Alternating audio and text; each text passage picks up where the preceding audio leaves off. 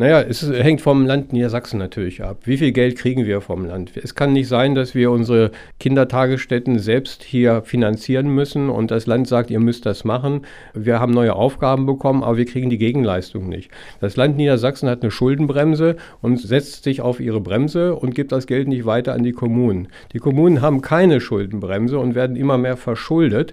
Und irgendwann ist es so wie in Griechenland, wir haben dann griechische Verhältnisse, dass es dann irgendwann von der Aufsichtsbehörde heißt, nun verkauft mal euer Vermögen, damit ihr wirtschaftlich wieder dasteht. Und das darf nicht kommen. Und so wie viele andere fordert deshalb auch Rüdiger Zemlin mehr Geld von Land bzw. vom Bund.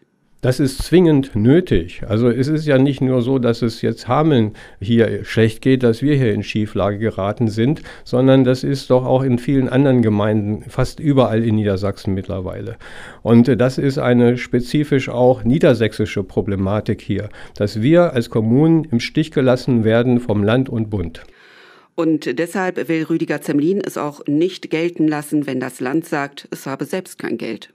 Also zunächst muss das Land selber sehen, welche Möglichkeiten es hat zu sparen, um eben die Sachen, die eben nicht notwendig sind, entsprechend zu entlasten und dann die Umverteilung zugunsten der Gemeinden vorzunehmen.